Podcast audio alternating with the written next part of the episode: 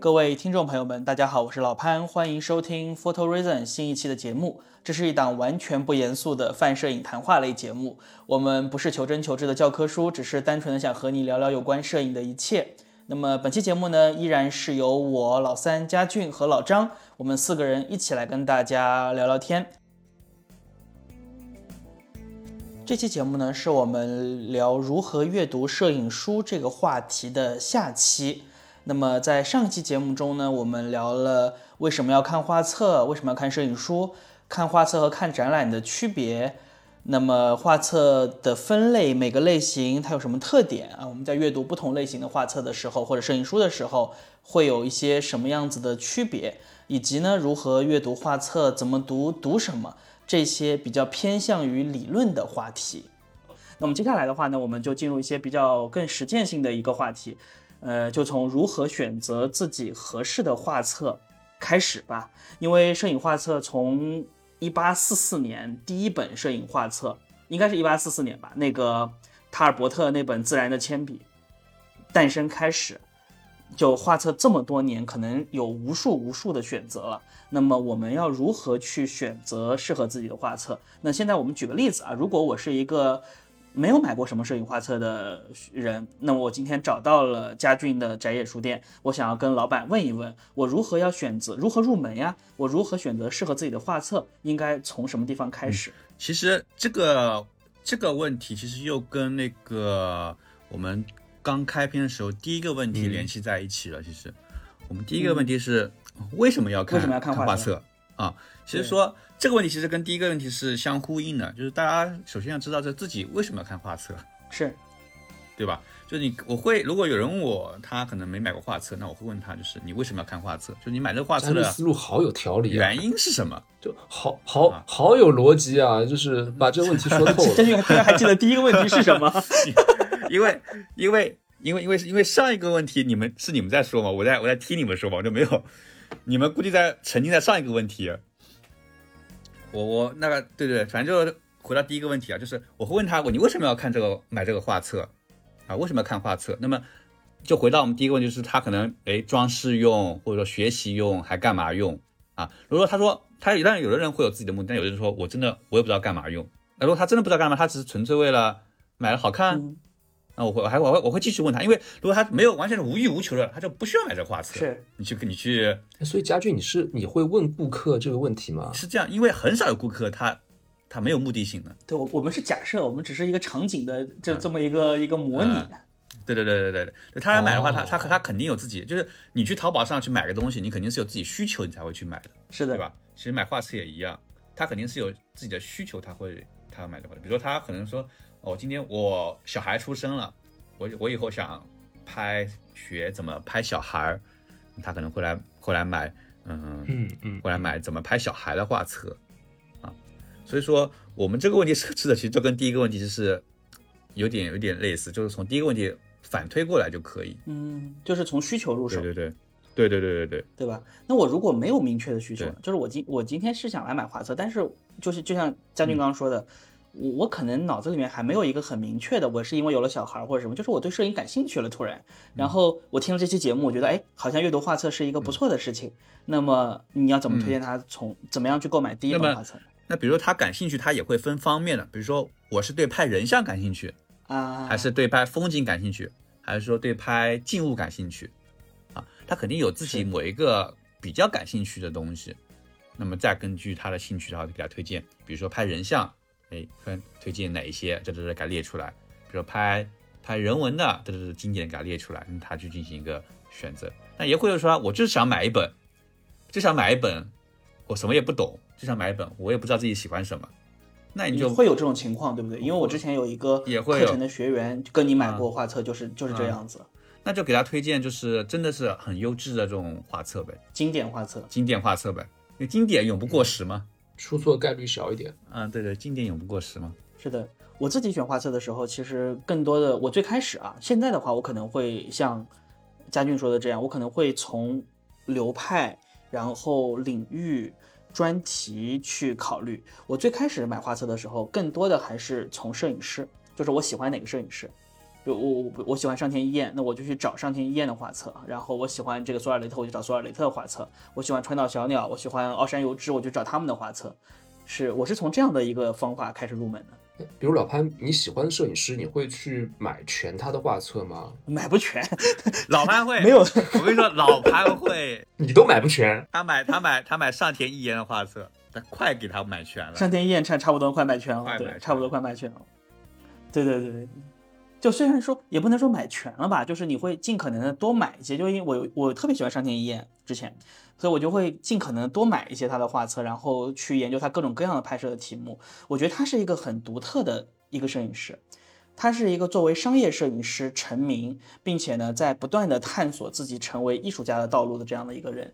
而至少截止到目前为止啊，上田一彦，我我我我会觉得他所有的这些探索是我们可以学习的。就他他走的这条路，其实是有很多的像我们这样子的摄影师或者摄影爱好者可以去模仿和学习。比如我很喜欢一个摄影师，也是时尚摄影师 Vivian Sanson，他也是也是时尚摄影师出身，然后也拍了许多呃自己的创作。哎，他的书我也是呃尽量想多买一点吧，但很多书也是买不到了，或者说价格非常非常贵。那有些是买的买的全买得起的，有些是买不起啊。对，就有很多书，你像比如说我特别想收那个。嗯嗯，那个那个那个罗伯特亚当斯的那个《Summer Nights Working》夏日行走，然后夏日夜晚行走那个，但是闲鱼上已经炒到一千五两千块了，就实在下不了手。哦，这个之前是不是那个当时你发我，然后我去外网搜了一下，好像好像也是大概两三千的样子。对，就已经很难买了这本书。你你说要收集就那个呃，罗伯特亚当斯有一本叫做《Summer Night Summer Nights Working》，就是夏日夜晚行走，价格太离谱。所以大家有自己喜有自己想喜欢的画册就赶紧买吧，很多画册过了就没了啊！真的是，你像那个那个布列松的决定性瞬间，我见过七百块，七百块你买得到？没买到，没买啊！我觉得我见过七百块，你见过七百块？大家知道现在多贵？现在英版跟法版的，我估计三四千朝上了，品相好一点的，真的？嗯，真的很贵很贵。我我还还有一本呢，一千块钱买的。哦，那那那血砖，血砖，血砖这个。所以我不知道为什么有的书它会一直再版、再版、再印、再印。那有的书的话，摄影师明明都还挺年轻，但他那个书就是不再印了，然后价格也炒到三千、四千的。嗯，这个要分的，就是有的书它是可能是在。某一个小的群体里面，大家感觉哦，好像很火，嗯，好像大家都就需求很大。但其实它放到整个大环境里，它其实可能没有那么大的需求量，嗯，没那么大需求量。然后还有一种呢，就是它可能它是需要去积累一段时间的需求的，包括国内出版社也是，就是国内出版社有些摄影书，它其实出来之后很快就卖完了，但它不会马上再版，嗯，它可能会给你积累了两三年这个需求量之后。它再去出版这个东西，那出版其实最重要一个重要一个原因就是它要卖得出去，它不能出版了我卖不出去，对吧？销量还是得还是市场决定的嘛？对对对对，还是市场决定的。呃，很多经典书它其实都会再版，你看，不管是美国人也好，美国人再版了好多版了已经。是的，美国人版本特别多，像那个对对吧？书就一直在版，一直在出。你看蔷薇，你看蔷薇行，对吧？也一直在有很很多版本，它可能过个。它可能过个十几年、二十年，它就会再版了，啊，所以说它经典的话，它是会大部分是会再版，只不过它可能会有个时间的间隔，就没有那么频繁，对吧？它不像哈利波特再版，就每年都再版。对对对，你像决定性瞬间，它也在版的呀，对吧？嗯，压也有很多版本，对吧？决定性瞬间应该是非常极致的，它是五十年还是八十年再版一次啊？对啊，所以说它他们都会有时间的一个拉长时间，这个一个时间段去再版，不是说我今年没卖完了，明年我就再版。当然，当然也看出版社，有些现在新的出版社，它像 Mac 的，它可能卖完，它就马上马马马上再版，可能第二年的再版。所以，如果你想买到一些好的摄影画册的这种再版的话，你还得活得久一点，是吧？五十年再版一次，能不能轮着我很难说。所以，佳俊，你觉得那些两千、三千买很贵的、炒到很贵那些摄影书的，有没有必要？或者说，你是不是再等等就可以等到了？看看自己经济实力吧。普通普通爱好者都没必要买这种书吧？你三千块钱你买多少好书了？对呀，当然，如果如果有的人有的人经济条件比较好，他是无所谓的，他买个三千块钱书就跟大家吃一顿中饭一样嘛，他就不他就不需要考虑，他只他只需要考虑自己喜不喜欢就行了。是的，这其实这些都还是市场决定、经济决定的。市场决定，对对，其实还是自己经济决定的。当然也会说有的人真的很喜欢这本书，他可能一个系列就差这本书了，他这本书就是三四千。嗯，有的人他喜欢，可能咬咬牙就买了。就像我就就物以稀为贵，市场上就这么一本就。像有些人喜欢这个，也不是价格能衡量的嘛，对吧？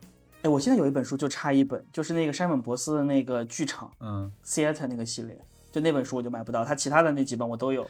我有个朋友他在收那个木村一兵卫获奖作品那个哦，每一年每一年这样收啊？每一期每每一年的，那对不对？那他这个有点厉害。然后还差两本，然后这两本就特别贵。因为人家知道他就差两本，抬价，疯狂抬价，就卖闲鱼上。的人知道，就知道你差两本。就是收集这个东西啊，就是你收到一半不收呢又觉得可惜，收呢又觉得那个。是的，是的，就是这样子的。就是你收你收到已经有这么多本了，你会觉得哎这一本哪怕贵一点，我总还是想要的。然后有一就就会有这种这种心理在。对如果说我给我的建议的话，呃，我觉得如果说假设是老潘刚刚说的那个情况，我们就是感兴趣，但真的是无从下手的话，我觉得根据自己的直觉来，就是你凭直觉，那不管是呃可能看封面，也许是你这个摄影书，你有看一下里面的几张图片，你觉得这几张图片就就很打动你，那我觉得就凭自己直觉就去买，就去入门就好了。因为我觉得好的书它是其实会和人发生情感交流的嘛。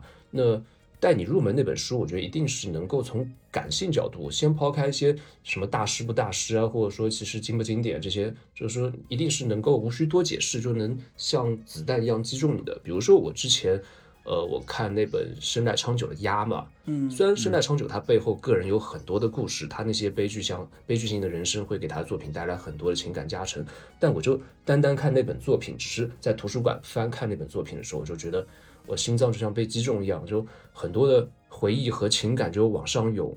那我觉得这个就完全是一个感性的，我特别喜欢那本，我觉得特别震撼的一本。对对，我觉得真的很震撼。就抛开任何的背景和它背后的价值来说，你单纯那些图片和影像就给你带来很多感动了。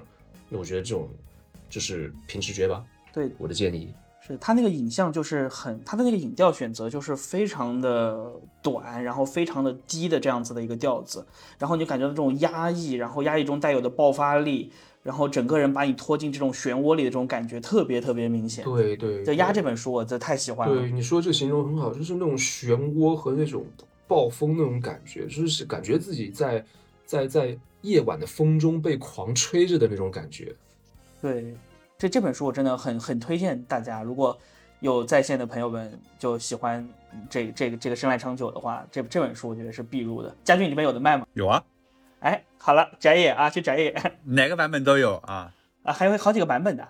鸭有好多好多版本，你你要你要你要五六百的也有、啊。那那请给我请给我一本三四千，请给我一本盗版。可以吗？哎，盗版这个这个这个书盗版很多啊，哦，真的吗？这样的吗？淘宝上。你怎么辨别有盗版啊？辨别嘛，第一是价格嘛，有有的商家其实挺挺挺实诚的，他盗版就卖盗版的价格嘛。这个话题不是问题，找宅业买就可以了。这么硬吗？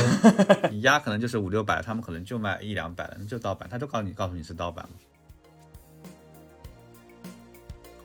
老张，你还有什么要补充的吗？这个话题，关于如何如何选择适合自己的画册。呃，我觉得很简单，现在网络这么发达，就网上看就完事了嘛。虽然，呃，其实你想想看，我就回到我们第一个话题，向那个佳俊致敬啊。回到第一个话题，为什么要买画册？因为你网络图片它有很多局限性啊，它传播过程中它会损失画质嘛。他在朋友圈里看到照片，哎，这个拍出来的照片还不如手机是吧？还有一个呢，就受限于显示设备，那么苹果手机显出来是偏红的，安卓的这个显示显手机显示出来是偏绿的。嗯，那偏青色你。要解决这对，另外一个就是其实最重要的一点就是原作的艺术语境它是其实损失的，这是什么一个概念呢？就是你嗯很多他比如说一个帖子当中，他他一个作者的介绍，一个生平的介绍，然后他选了几张照片，这只是这一个画册当中的几张啊，对吧？那你你当中他的很多编排、很多主题性的东西都没有了。那你要解决这些问题，你就要买画册，再找就要找宅野买画册。但是呢，你要一从另外一方面意识到这个网络其实是非常方便的。现在有很多办法，其实可以找到很多别人的翻书视频啊，呃，别人的就是集合的一些介绍的帖子啊。你看了之后，你感兴趣，你哪怕你对他生平感兴趣，或者你就觉得他长得特别帅，也可以。呃，啊，这个真的可以，因为我比如说那个我喜欢的作家加密，我就觉得他长得特别帅，所以我就我就很就很喜欢他的书，这也是原因嘛。很多时候就是因为颜值，甚至前面我们讲的，因为封面，你喜欢一张专辑，喜欢喜欢一一本摄影册子都没有问题千题，金难买也喜欢。就自己开心就好，就是喜欢的就去买就行了。对，千金难买你喜欢，真的是这样。老张已经带到了我们下一个话题啊，就是如何购买画册，如何避坑。老张这个方法其实也是避坑的一个很好的方法。你先在网上搜一搜这本画册的一些内容介绍，然后甚至于一些翻书视频，你觉得哎确实我喜欢的，那我再入手可能就相对来说让自己失望的概率就会小一点。那么佳俊和老三呢，有没有什么其他的一些 tips？我们如何能够避坑？比如说佳俊有没有什么呃出版社，就哪些出版社出版的书一般质量会比较好一些？这样子的这个建议能够给到大家呀？其实出版社很多啊，会有有有没有一些出版社，就是说你你很少会踩坑的，就它整体的质量都比较高，然后斯泰德的肯定不错施泰德，然后志之社的他选的东西还比较新颖的，比如说啊，比如说 Mac 的书其实也还行，平平底性价比比较高的 Mac 的书。所以我我们可以通过这种方法来来避坑嘛，就是从一些大的出版社入手。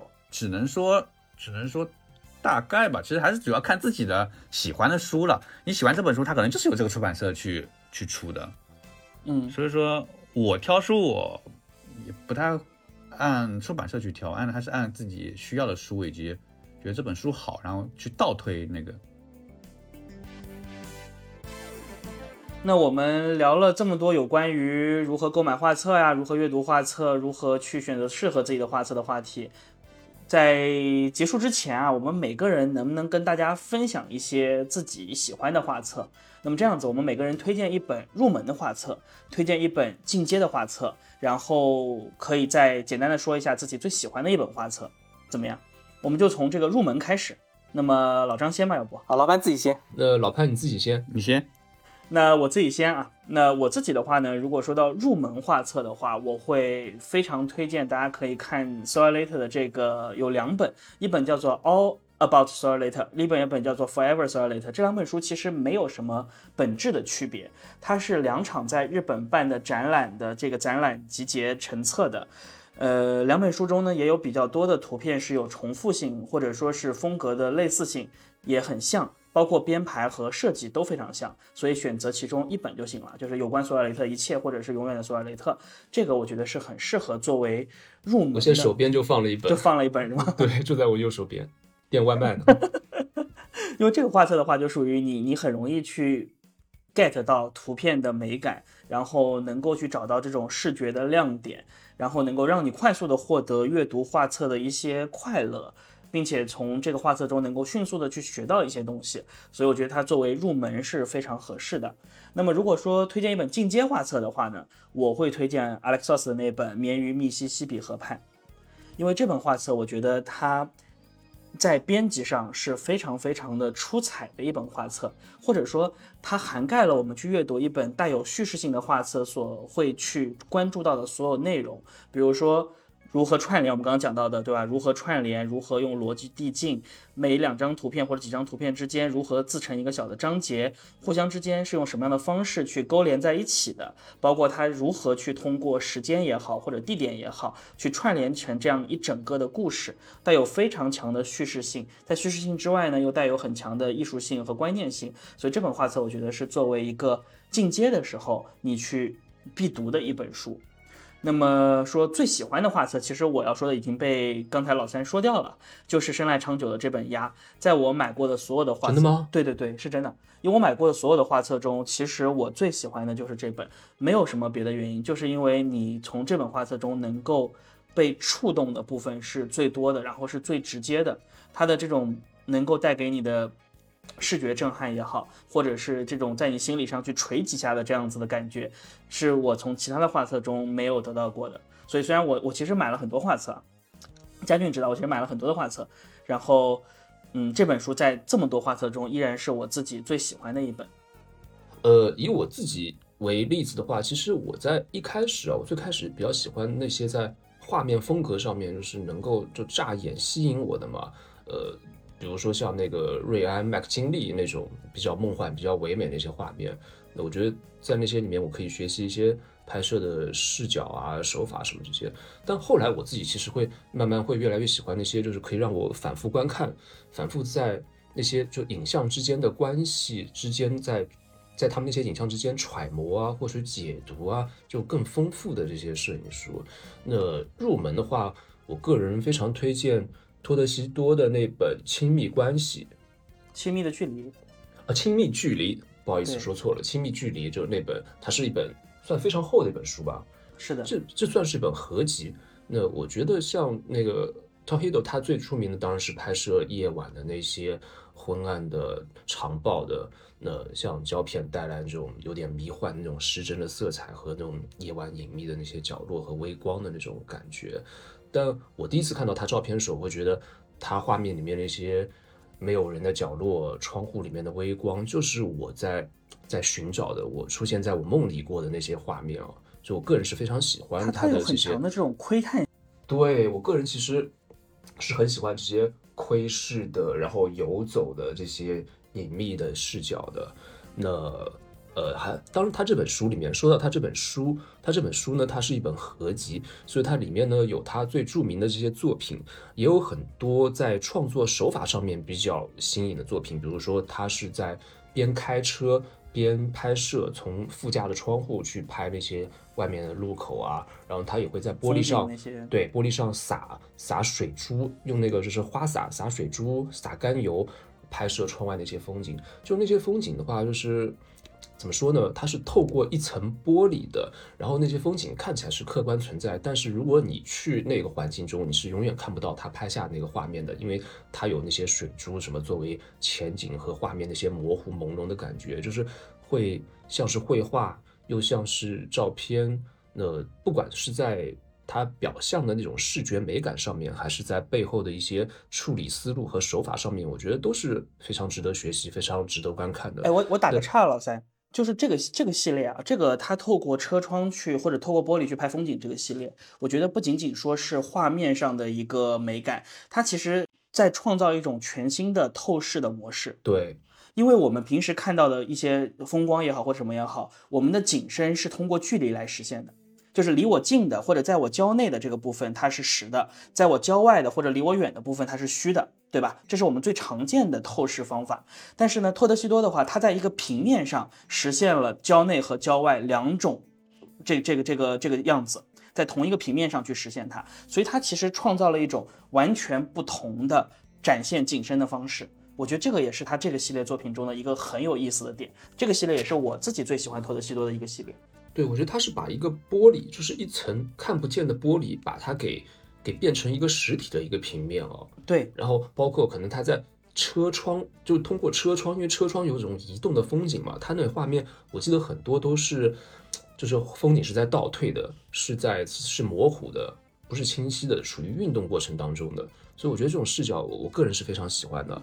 对对对对当然，这本书里面我觉得还有很意外的一个点，就是它里面有非常多的女性的一些肖像，就非常私人化，非常的一些可能私摄影的一些感觉，我觉得也很细腻感性，就跟他那些冷静长曝的那些空景又很不一样有啊。蛮大反差。对对对，有有蛮大反差的。所以我觉得这本书呢，它还是性价比非常高，在这本书里面你可以获得许多东西。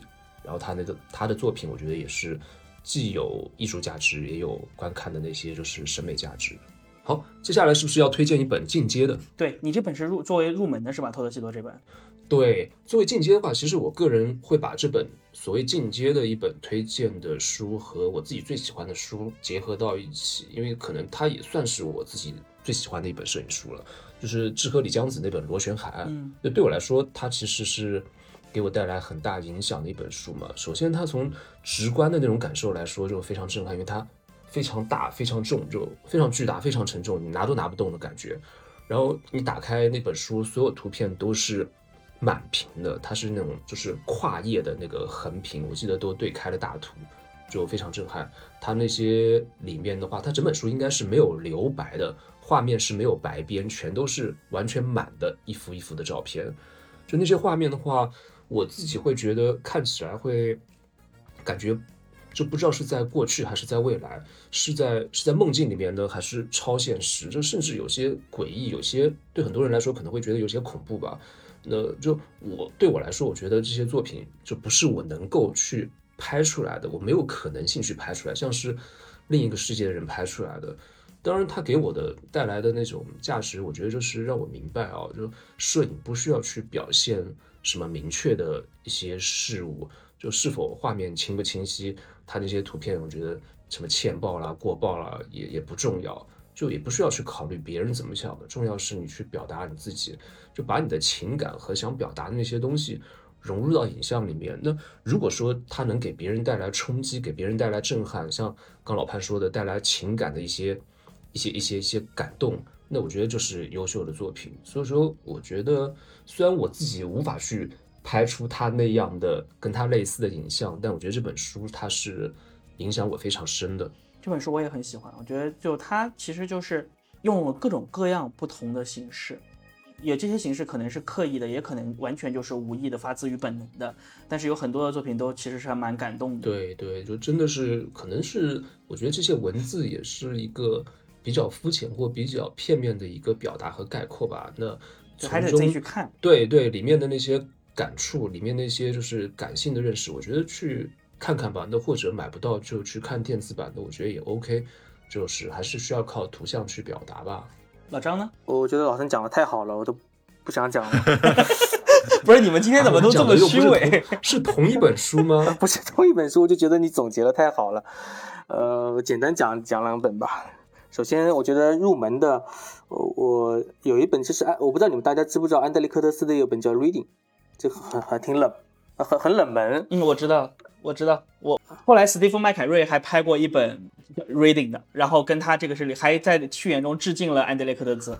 对，这这本书还挺冷门，但是很有意思。然后如果你买不到，你可以买那个应该是读库跟马格南合作的那个。他也有这个系列，就是全部就各种马格南摄影师在拍别人那个在读书的系列。呃，为什么推荐这个系列呢？就是这个是大家很容易做到的，就是你可以很容易的去模仿。那我们最简单的，比如说我们就是大家都在读书的场景，啊，大家都是在走路的场景。那我把这个场景各种场景下把它拍下来，组成一个组图，这就是最简单的主题嘛。那这个是最容易模仿、最容易让你形成关于摄影的一个主题的一个观念的一个册子。呃，还那个读库那本书应该还挺好买到的，几几十块钱也不贵。呃，然后呢，进阶的我其实是推荐寇德卡的《流放》，嗯，这本书。为什么推荐这本书呢？呃，因为你如果有了主题之后，你就是在想我怎么拍，对吧？怎么拍？其实很多人现在在抱怨说，哎，我手机怎么拍不好？是不是要用相机拍啊？或者说怎么拍出来跟手机一样？这种稀奇古怪的问题。但是你可以去看，因为我自己其实也是不用那个广角镜头的，但是寇德卡是非常喜欢用广角镜头的。那你可以看看，呃，就是在这么复杂的构图的环境当中，他是怎么去克服这些环境的困难，把这些要素有机的组合在一起。这个其实你多看了之后，你甚至觉得手机也能拍出很好的照片。这个就是。大让大家不要局限于在器材上面，然后如果你喜欢这样的广角呃这样的焦段，那你就去用；如果你不喜欢的，比如说你喜欢呃九十毫米或者就是长焦的，你去看索尔雷特的这种册子就可以了啊。呃，最喜欢的画册其实还还真没啥。我我喜欢的画册还没有出生。我我最喜欢的画册在下一本是吗？呃，但是我可以讲一讲一个对我其实触动比较大的。那个这册子就是荒木经惟的《感伤之旅》。嗯，为什么这个册子对我触动这么大呢？就是因为你要对比它后期，他后期的一些言论，他的呃出的那个摄影的风格，然后对对比早期的风格，你会发现这个一个摄影师他在创作生涯当中变化会如此之大，而且他甚至是后期是有点放飞自我的感觉。但前面他其实是非常克制隐忍的一个风格，然后呢，其实你能感觉到他这里面是满满的深情、满满的感情在里面的。我后我觉得后期非常细腻，他后期是没有把很多摄影那些摄影对象当做人来看的，把他们当做一种物品来看，当成一种啊什么器官来看。呃，我觉得这个其实是让大家更加理解关于摄影的。你不能说本质吧，就是你在拍照的过程当中，你到底在追求什么东西？你是否想把这个东西，呃，通过自己的形式表表达出来，留存下来？呃，这其这个其实是后期思考的一些问题了。前面有主题，然后你知道怎么去拍，但是后面真正拍什么，然后怎么把这个东西给拍的符合自己的一个想法，自自己的一个一个思路，我觉得这个是要多思考的问题。那这个这就是对我触动比较大。我啊，反正提起这种册子还挺难受的，就像你们提起那个鸭一样的，就是非常的感伤的一些东西。我给老我给老张补充一下关于那个安德烈克特兹那个《On Reading》那本书啊，就是我非常建议大家，如果说你想要去买这本书看的话，或者说你你去买那个有包包含这本书内容的这个这个内容来看，你可以去买一下史蒂芬麦凯瑞的另外一本，就是也是叫做《On Reading》，这两本书的名字是一模一样的。然后史蒂芬麦凯瑞就像我刚刚说的一样，他其实致敬了安德烈克特兹，但是这两本书放在一起看的时候，你会发现一个新的东西，就是摄影主题的传承性。在过去的那么多年中，这些摄影师已经做了这么这么多主题，我如何在同一个主题上往前跨进一小步？哎，这个我觉得这两本书放在一起就特别有意思。安德烈科特兹是真正的构图大师，我觉得他的每一张图片的画面都让我觉得极其精美，然后极其准确，特别特别的有结构感，特别特别的漂亮。那么在这个形式之上，斯蒂芬麦凯瑞能做什么呢？对吧？他可以把色彩加进去。他可以选择一些更加猎奇的场景，安德烈克兹兹所带来一种安静阅读的氛围，被斯蒂芬麦凯瑞用一种在贫困、在一些战火纷飞的环境，或者一些特别不适合读书的环境中在读书的这些人来替代了，或者说是来来进一步的诠释了。所以在同一个话题下，我如何去比前人更迈进一步？我觉得这两本书就特别特别好的给我们做了一个小小的示范。我这个，我觉得我在我在读这两本书的时候，我觉得这是我最大的一个体会。我觉得老潘说的对，你今天不对劲了，老张，这不是你的风格。我不杠了是吧？我真觉得说的挺好的，就是因为我我个人还是挺推荐这个作为入门的。其实我觉得推荐这几本书当中，入门这个是我最推荐的。是的，哎，对我在佳俊结尾之前啊，在佳俊作为我们中最专业、看过摄影书最多的人，在推荐摄影书之前，我我再补充最后一个点，我这话太多了，就是最喜欢的这本画册。我刚刚说是生来长久的 Ravens，其实还有一本在我心目中跟他一样的画册。就是这个米理查德米斯拉奇的这本《边境》，呃，这本《沙漠诗章》，你也太善变了吧！我刚才还说那是最爱，对，因为我突然之间想到了，就 不，我不是这样的人，就真的真的真的，就是理查德米斯拉奇的这本《沙漠诗篇》或者《沙漠诗章》，我真的太喜欢了。就是我觉得，我之前我们博客中也提到过，我觉得它是这个时代最伟大的、最宏大的作品。他用在沙漠这个场景中发生的事件。景观、城市、新地形等等等等，所有的这些融入进去，去构建了一本有关于美国西部沙漠的宏大的这么一个篇章，并且通通过它来讨论有关于自然环境、人与自然的关系、社会问题等等等等。我这本画册我觉得太喜欢了，但是这本画册实在是太难买了，因为因为它还在继续还在做，它已经做到第十七章还是第十八章了，如果没有记错的话。我我不是非常确定具体做了多少章了，然后每一张都有大量的图片，所以等他最终完成这个项目，也许是等他去世之后，我不知道可能会集结成一本巨大的册子。但现在我们所能买到的都是一些呃期间做过展览的一些薄薄的内容，你可以去管中窥豹似的去看一看这本画册所涉及到或者这个主题所涉及到的方方面面。这本画册我觉得非非常非常厉害。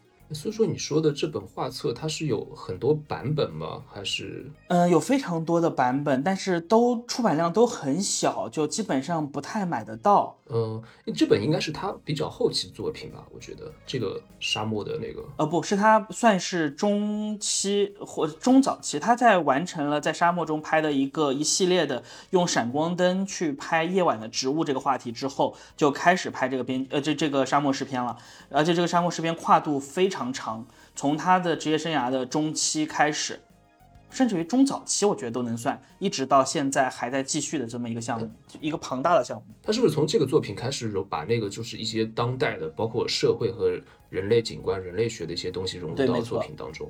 就是他从这个作品开始，进入了一个用景观来讨论社会问题的方法。就是给了风景摄影或者风光摄影一个全新的概念。对，之前可能是单纯的还是风光为主，对所以老潘你买了吗？这本我买了一本还挺旧的，我给你们看一下，这是它其中的一个展览，让我瞅瞅。对，然后很旧，哦所以你真的是找不到只只有在闲鱼上那种就是对，这么一本，对不对？当时就是我觉得它是一个很，他是一个野心很大的人。我觉得他想要做的事情，为什么他最近没有没有去有很多再版或者怎么样的？我觉得他是想把这个项目整体做完之后，做一个一鸣惊人的这样，虽然他已经很有名了，就是跟一鸣惊人的这样的一个巨作。名垂千史，青史啊，这本书我觉得真的可以名垂青史，这个一定会改变摄影史，尤其是这种主题摄影的一个一个一个一很多东西的。我简单收个尾吧，就是我第一本是入门的是吧？对，我我就以家庭这个为切入点吧。入好呀门的那未来酱嘛，我觉得这个哦，这本我也很喜欢。对对对，就非常入门，非常贴近生活。这本我都我他就是拍一个拍个小朋友，拍他的未来酱就拍他小朋友，拍他日常的一些生活嘛。我觉得这个是非常入门的，是他朋友的小孩，好像对对对对，他他好像是在一个小岛上面的一个小孩吧，应该是。然后我觉得这个非常入门的，因为这个其实我们每个人都会都会遇到，都会大部分人应该不是说每个人，大部分人都会去遇到，都会有这个需可能有这个需求，百分之八九十的人吧，应该。而且有的人可能不止一次有这个需求，可能会有顺应政策，我们应该会有两次或者三次会有这个需求。老潘应该没这个需求，因为我铁钉是吗？因为这本书啊，它拍的其实非常的自然，而且大部分我们普通人其实如果去认真的拍、仔细的拍或者学习的拍，其实都能拍出来。所以说，大家如果说身边有小孩，或者说以后有有这个意向去要小孩，然后想给小孩拍拍册子的，我觉得这本书是一个非常好的一个学习的一个嗯模板吧。不管从嗯它的色调也好啊，还是说它拍摄的技巧也好啊，或者说对于他这个小孩的抓拍的细节瞬间啊都好，它都是非常棒的。所以这是一这是我推荐的一本入门的一本家庭摄影集。那么还有一本进阶的是吗？那进阶的话，我就想可以把时间线拉长一点，就是也是老潘非常喜欢的摄影师上田一彦的《At Home》，他是拍了十年，就拍他的家庭。这是一本非常厚的一个册子，大概可能会有六七百页吧。有有有六七百页，而且那本的话是可以跟他的他的老师有田泰尔，知道有田泰尔嘛？对吧？跟他的一本叫《First Born》可以放在一起看。对，这个是我待会儿说那个最后一本有田泰尔的哎，这一本。我我提前说，对，就是他这本的话，就是嗯，时间线拉得更长，就是他花了十年时间去拍自己家庭，他可能在里面可以看到他老婆可能以前很年轻的，然后拍他看到后面的话，已经慢慢的也时光也刻在他的脸上了，所以能感受到这个时间的这个痕迹啊，这个的话可能也需要大家。对于不管是专职摄影师也好，还是拍自己家庭的摄影师也好，这个就需要一个时间的去积累了。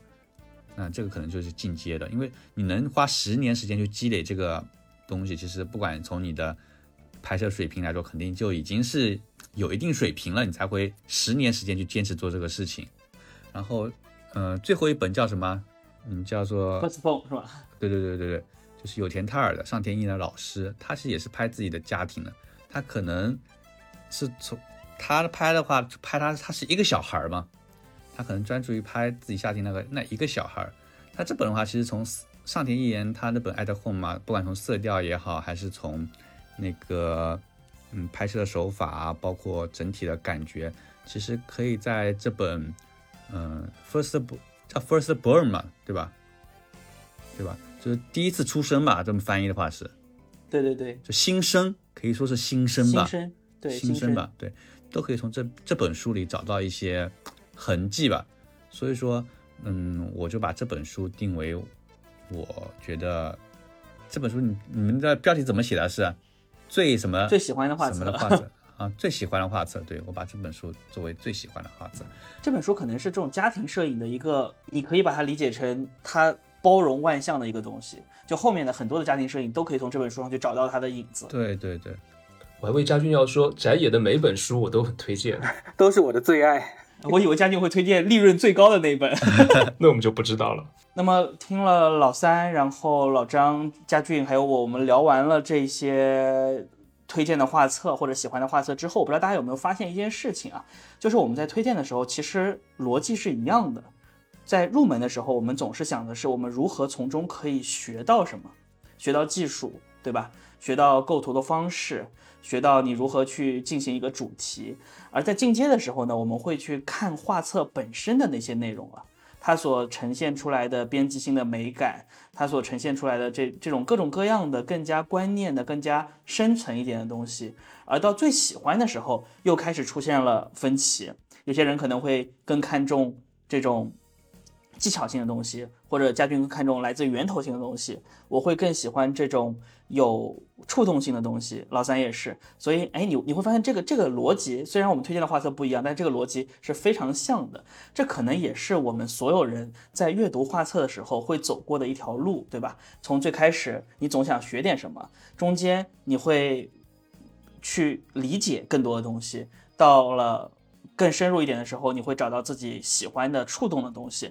那可能这也是我们今天聊摄影画册这个主题的一个小小的目的，让大家对于阅读画册这件事情有一个更深的了解，可以跟我们一起去走过这样的一条路。好，各位听友，那么在结束之前，我们还是和前面的节目一样。从我们社群中有关于摄影的接龙问题中抽出两个问题来回答一下，然后也给这两位提问的朋友呢送上一份摄影画册的盲盒小礼物。那么今天的第一个问题是怎样快速搭建一个自己的摄影社交媒体平台？呃，谁来回答一下？嗯，这个我来回答呗。哎，好，佳俊，那你来。嗯，这个问题的话，因为我自己在一三年、一四年、一五年的时候，那时候自己玩摄影的时候，也会做一些。嗯，社交平台，嗯，那么其实虽然现在已经过了这么多年了，其实它其实那那个我觉得本质是没有变的，嗯，所以说想快速积累自己的社交平台，摄影社交平台的话，其实有一个点就是，嗯，不管是什么平台或者什么时候，我觉得内容是，嗯，最重要的，对，第一位的，就是说你有什么内容可以平行跟别人在。对比的时候，能比别人优质，或者说能吸引到别人的地方。打个比方，比如说你照片确实拍得非常非常好看，那么你可能在某些平台上面，你分享自己的照片，那你就能去吸引吸引一些粉丝来 follow 你啊。还或者比如说，嗯，你对某一些，比如说对摄影史，或者说怎么样，你的理论的基础非常棒，那你可能在某些平台上面进行一个知识的输出，那你也能积累到自己的粉丝。啊，所以说这确实还是要找到自己的优势，对对对，就是说你自己的优势是什么？因为如果你只有内容好，你才能去吸引人，不然的话别人也不会无缘无故的关注你啊。这是第一点，就是说你要有出色的内容生产能力啊。第二点就是选择平台，那么其实每一个可能每过两三年、三四年或者四五年，它平台就会有个更替的。像我一可能一零年之后，那时候大家做微博，那时候。做摄影公众号啊，那时候那个时候，如果你有内容，然后在这些平台上去进行一个嗯嗯进行一个嗯分享运营的话，你可能能内容足够好，能快速积累这些粉丝。包括那个时候可能有校内网，也其实它也也可以在校内网上发图片啊，发一些摄影相关的，也能积累到一定的粉丝啊。那到了一五年、一六年之后，可能你这个比如这个时候你再去想去运营一个。微博，你这样去运营一个公众号，其实已经就很难了，除非你的内容真的非常非常优质啊，嗯，你那你也能起来，你可能需要花更多的时间去精力去去运营才能起来。那么像到现在的话，你再去运营微博公众号这些平台，可能就已经很难很难了，已经基本上不太可能。现在已经这个时代已经过去了嘛。那么现在摄影师，我觉得他在做这一块的，可能小红书上会比较多一点。小红书，然后抖音上也会有啊，可能还有一些一些新的新的平台上面啊，还是要跟着平跟着这个大趋势大趋势走。因为跟着大趋势走的话，你可以花同样的力气，你可以去嗯成长的速度会更快啊。比如说你现在同样一个内容，你去分发到小红书上，或者你分发到微博上，是完全两个不一样的概念了。你分发到微博上面，可能就就不会有人来看到你这个东西了，可能。你说小红书上，你东西足够好，可能还是有人能看到的。它的分发机制在那里。这个我是有感触啊，就是我我有因为我做公众号嘛，就公众号现在实在是有一点点难做了。就比如说，呃，你花很多，就是公众号首先它不是一个开放式的平台，它的流量的话是封闭的。对所以基本上你花了时间写了很多的东西，然后发出去以后流量也就很一般，就是感觉会有一种这种食之无味弃之可惜的感觉。你说你不跟了吧，那之前关注你的人，你会觉得挺对不起他们的。那你跟每次跟完之后，后面关就是整个的这个阅读量，对，就就而且公众号特别费时间嘛，就还是会觉得有一点有一点难受的。这个没办法，已经过了红利期了嘛。对对曾经公众号也是动不动十万加，或者说那时候大家都在做公众号。对对对，但现在其实公众号我们大家自己看的也会很少了。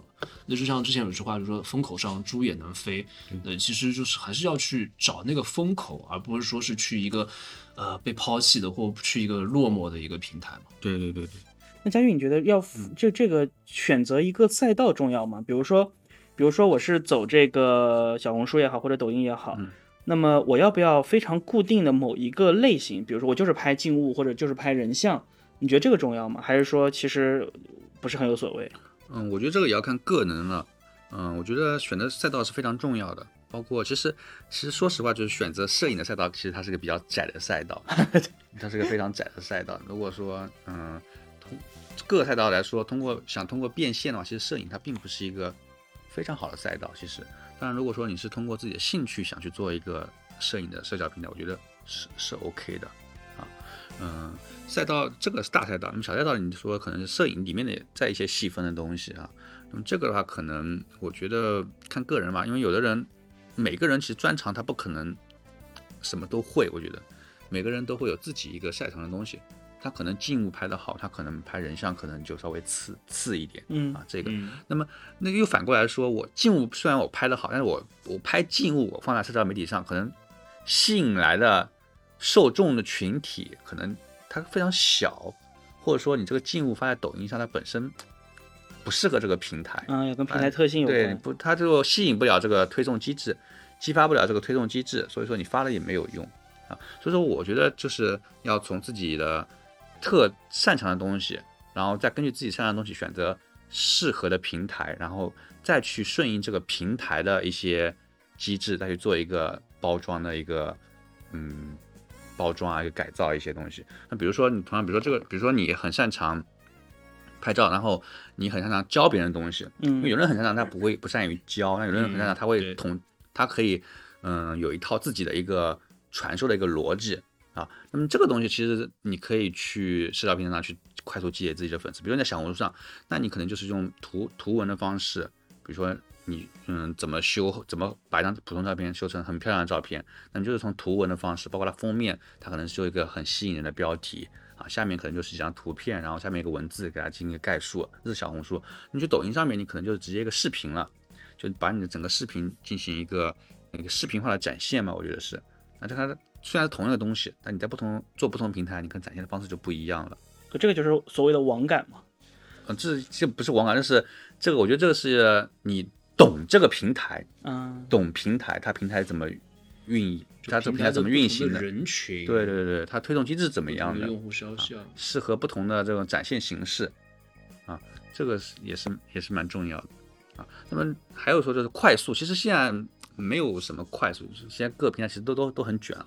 嗯你想，嗯、你想快速积累粉丝，其实一般都是在平台的红利期了。现在其实各个平台也没有很大的红利期，那只能说是一步一个脚印了啊。当然，如果说嗯、某个人他的实力特别特别突出，就鹤立鸡群的那种，他确实可以可以快速的积累，就是他别人看他在这里能学到别人东西，完全完全的别人那里学不到东西，从来没看见过的东西，那他积累的粉丝也是很快的。对，我看，比如说有的呃明星，或者说有的他们本来就在某一个行业有有所建树的人，他小红书建了个号，或他抖音刚建了个号，他发了几篇之后，迅速的，当然他背后可能有很大的团队支撑，怎么样，迅速的就是窜红了。对对对对如果说对于普通人来说，我觉得嘉俊说的那。嗯呃，一步一个脚印，然后要坚持某一个具体的赛道。我嗯看也有人他是做摄影，比方说器材分享，他就嗯专注在器材的这个赛道，也是算摄影的一个类别嘛。对对对对，但也要看赛道，就有些赛道是有用的，比如说对对对你你拍人像了，你可能能接到一些这种写真，对对吧？你你拍静物的可能接到一些商拍，像我那个小红书账号拍宝一来，我没有任何变现能力，是吧？就是完全是自己好玩儿，所以就看你自己目标是什么嘛。第一个兴趣是什么，第二个内容怎么样，对对对第三个就是像佳俊说的，你你选择合适的赛道、合适的平台，第四个就就是运气了吧？我觉得。对，所以你的目标，比如说你是要赚钱，还是要分享，还是只是纯粹发自己的作品，嗯对不对？对的，佳俊还有吗？嗯，差不多这些。好，的那我们下一个问题啊，下一个问题是，你觉得保持自我的摄影风格重要，还是迎合当下的市场需求和潮流方向重要？你觉得摄影是取悦他人的存在，还是取悦自我的存在？这两句话其实还是挺意思是挺接近的，对吧？挺像的一个意思。对，所以谁来回答一下这个问题？老张来回答一下，老张是谁？毛遂自荐。来吧，来吧。呃，其实这个问题还挺不好回答的，因为还是挺取决于个人的一个想法的。那我觉得大家要有一个误，有可能有会有一个误区，就是很多人会把个例当成大众的一种普遍现象，而大会大家会觉得这个摄影师他出了名了，他又是很有自己的风格。那你要看到，在他出名的这个前提下，其实是有很多摄影师并没有出名，他们可能也在坚持自己的风格，但是他们并没有出名。所以说，呃，不是说你看到的摄影师他是有自己的风格的，你就是说有这么一个倾向。呃，比如说你足你自己足够厉害，那个人的风格也是能够引领市场风格的。我这边给可以给大家简单的介绍两个摄影师，一个叫彼得林德伯格，他是一个时尚摄影师。呃，他在他之前，其实很多的时尚摄影师都是因为彩色摄影刚发明没多久嘛，大家都是愿意用彩色的胶卷去拍摄时尚摄影的。而而他引入的是有黑白的高对比度的一种时尚摄影，他也是呃让很多大牌呃重新认识了这个黑白摄影的这这件事情。另外一个就是老潘非常喜欢上天一彦，嗯，他本质上其实是个商业摄影师吧，应该是，嗯应该他并不是是一个纯艺术家。对，但是他那种结合传统的传统的美感跟电影叙事风格的这种时尚摄影，其实也是引领了一段的时尚。那我觉得，呃，这些都是一些非常典型的案例。就是如果你，嗯，看主要看你把摄影当成什么了，是当成艺术还是当成获取名利的方式。那如果你是把当成自己的一个记录方式或者创作媒介，希望做出于属于自己的一个表达的话，那肯定要坚持自己的风格，但同时其实也要做好不被嗯大众嗯或者说被不被周边人认可的一个心理准备。那如果你是希望把摄影这个事情当成需要获得一个及时的反馈，比如说我就需要赚钱的，那很比如说影我们经常见到的影楼跟一些一些某些写写真摄影师，那不可否认，其实他们都是摄影，因为他们都有自己的风格。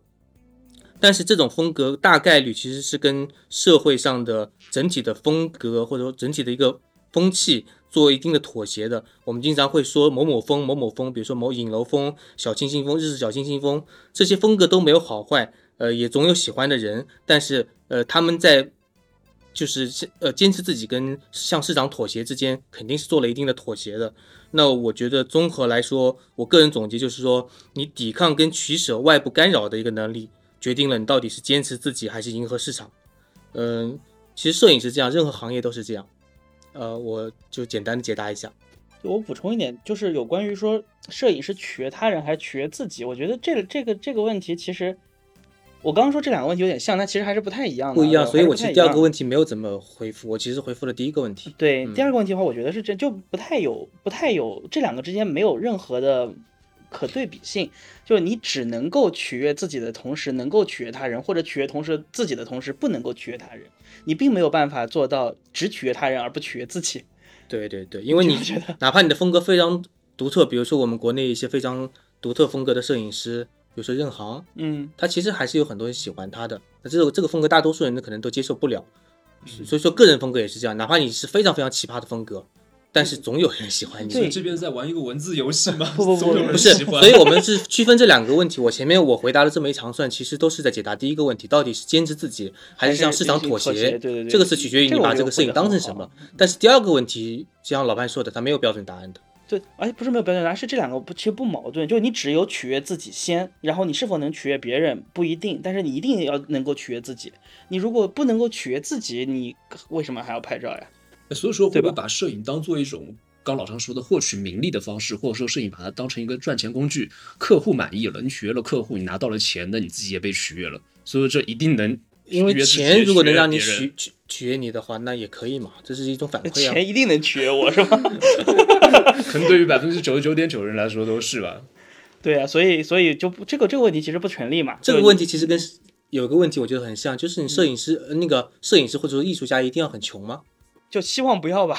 希望不要吧，希望但是不要吧很多人都觉得好像艺术家是不是应该穷一点，或者说艺术家应该很富有，但这个并不冲突这两个事情。对，你可能有一些是机遇的问题，有一些你自己的理念的问题，都会导致这样这样一种情况发生，但这两个并不冲突。对，或者说我们这这个问题，我们可以用他的这个话可以回答一下，就是你首先要取悦自己，然后再考虑能不能取悦别人的问题。对，我觉得他这个问题啊，我觉得会有一个困境，会有这样的一个场景，嗯，呃，我能够体会。比如说，你要在社交网络或朋友圈发几张照片，几张照片呢，你可能觉得这样的照片大家会喜欢一点，嗯就普通人会喜欢一点，或者发在某个社交网络上，但是你自己可能更喜欢另外几张照片，这时候你会纠结，我发这几张啊还是那几张？啊，这个放在现实现实环境中就就合理了啊，这个问题，。因为可能对于大多数普通人来说是这样的一个抉择。那你会发什么？呃，我的话可能会发自己喜欢的吧。我记得那个 Alex Soss 说过一个事情，他说他在经常会在他自己的这个 ins 上发一些照片，而，这些照片的话呢，就如果他收到了大量的赞，他就不会把它放在下一本画册里，就他都会发，就是我喜欢的我也发，然后别人喜欢的我也发，对吧？但是呢，哎，我发现这张照片发上去之后，没有什么人点赞，哎，那这张照片我下一本书就可以收录它，这这我觉得。这是一个很有趣的问题，这是一个非常有趣的问题。就是有时候大众的选择和审美，或者大众或你身边人的一些观点，还是会影响到你的。是，对，人是很容易被影响的。当然，我觉得这种反过来强迫自己不被影响，是不是也是一种被影响？就大众的选择点赞能影响他自己对照片的选择，你那说明他是不是没有主见？就是比如说你在朋友圈里有两有两张照片，一张照片你觉得自己只能打六十分，另外一张照片自己打了一百分，但是六十分这张照片获得了一百个赞，一百分的照片只获得了两个赞，那其实你六十分的照片也能带给你很大的愉悦嘛。就本身照片可能并没有让你很开心，那获得两个赞是不是就不愉悦了？那多少有点失望，但是照片本身带给了你愉悦，只是说周围的认可并没有带带给你这方面的提升。对但这个失望的话，就看你是对自己失望还是对别人失望。我一般这种情况，我就对别人失望，对吧？我对自己特别满意。对，说明他没有回到一个人是否足够自信的这样的一个问题。因为人其实如果回归到纯粹的一件事物，很单一的一件事物，单一的这张照片，至于我自己的感觉，但我。不得不把它放到一个网上，我去跟别人比较，或者说放在朋友圈，或者我在小红书上去看看，哎，别人拍的比我好还是比我差什么的。就人是一个社会动物，对，所以我刚才也说嘛，就是抵抗跟驱使外部干扰的能力，决定了你到底是坚持自己，还是向市场妥协。对对对，所以跟老潘刚刚说的，我觉得那个自信心，这个可能是很大程度，你自信心的多多少，很大程度上决定了你对于这个问题的一个处理态度，自信心倒不是关键，关键是脸皮要厚。一个意思。脸皮厚的人往往自信。脸皮厚的有不自信的吗？好的，好的。那么我们今天的 Q&A 环节就到这里啊。感兴趣参加我们这个接龙的朋友，也可以加我们的微信，然后进我们的社群，一起来聊摄影，然后一起来交流。那么今天内容聊了很多啊，我们就到这里跟大家打个招呼，我们下一期再见，拜拜，拜拜。拜拜。拜拜。拜拜。